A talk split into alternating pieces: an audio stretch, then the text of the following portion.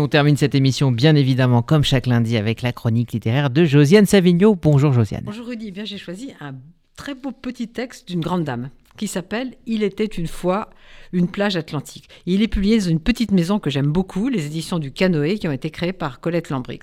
Alors ce petit texte, je l'ai choisi aussi pour vous donner envie à tous de lire cette femme exceptionnelle, très grande poète et nouvelliste portugaise, Sofia de Melo Brenner. Elle était née en 1919 à Porto, elle est morte en 2004 à Lisbonne à 84 ans. Et elle est essentiellement poète, mais elle a aussi écrit des nouvelles, comme ce, ce récit qui est une grosse nouvelle, si on veut. Et puis, euh, c'était une femme fantasque, toujours agréable de voir des gens un peu fantasques et excentriques, et puis aussi quand même engagée. Elle a joué un rôle dans ce qu'on appelait, vous savez, la révolution des œillets qui a permis euh, au Portugal de revenir à la démocratie. Elle a été beaucoup traduite en français et publiée aux éditions de la Différence, une édition que j'aimais beaucoup, et que dirigeait Joachim Vital, qui justement était lui-même portugais et qui l'a aussi traduite. Alors, en dehors de la poésie et du petit texte dont je vous parle, je pourrais recommander un autre livre qui s'appelle Histoire au pluriel de la terre et de la mer aux éditions de la différence, comme je viens de le dire. Alors ce petit texte-là, il était une fois une page atlantique. Écoutez, il fait 50 pages. Il a été écrit en 1996 et il a paru en 1998 au moment de l'exposition universelle de, du Portugal, enfin de Lisbonne. Et puis donc, je dirais que c'est une nouvelle, mais en même temps, c'est c'est tout un petit roman. Alors, euh, ça, euh, ça s'appelle, donc, je l'ai dit, Il était une fois une plage atlantique. Déjà, j'aime beaucoup ce titre.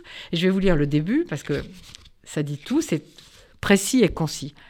C'était en 1988. Ah non, pas du tout. Ça, c'est la préface de Colette Lambric. Ça, c'est pas du tout.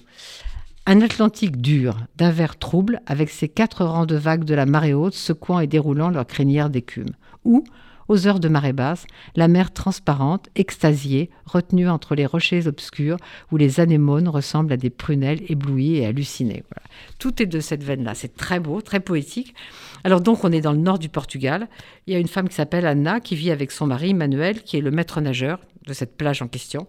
Ils sont heureux parce que c'est un endroit battu par les vents. Et puis, chaque année, il y a tous les touristes, les familles qui viennent avec leurs enfants. Cette Anna, elle n'a pas d'enfants, elle aime s'occuper des enfants.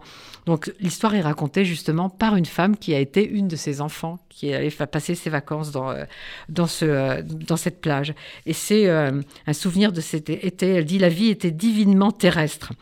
Et puis ça a duré plusieurs étés. Et puis quand cette femme qui est la narratrice a eu 11 ou 12 ans, il y a eu un hiver, Emmanuel est mort. Alors il y a eu un nouveau couple de maîtres nageurs.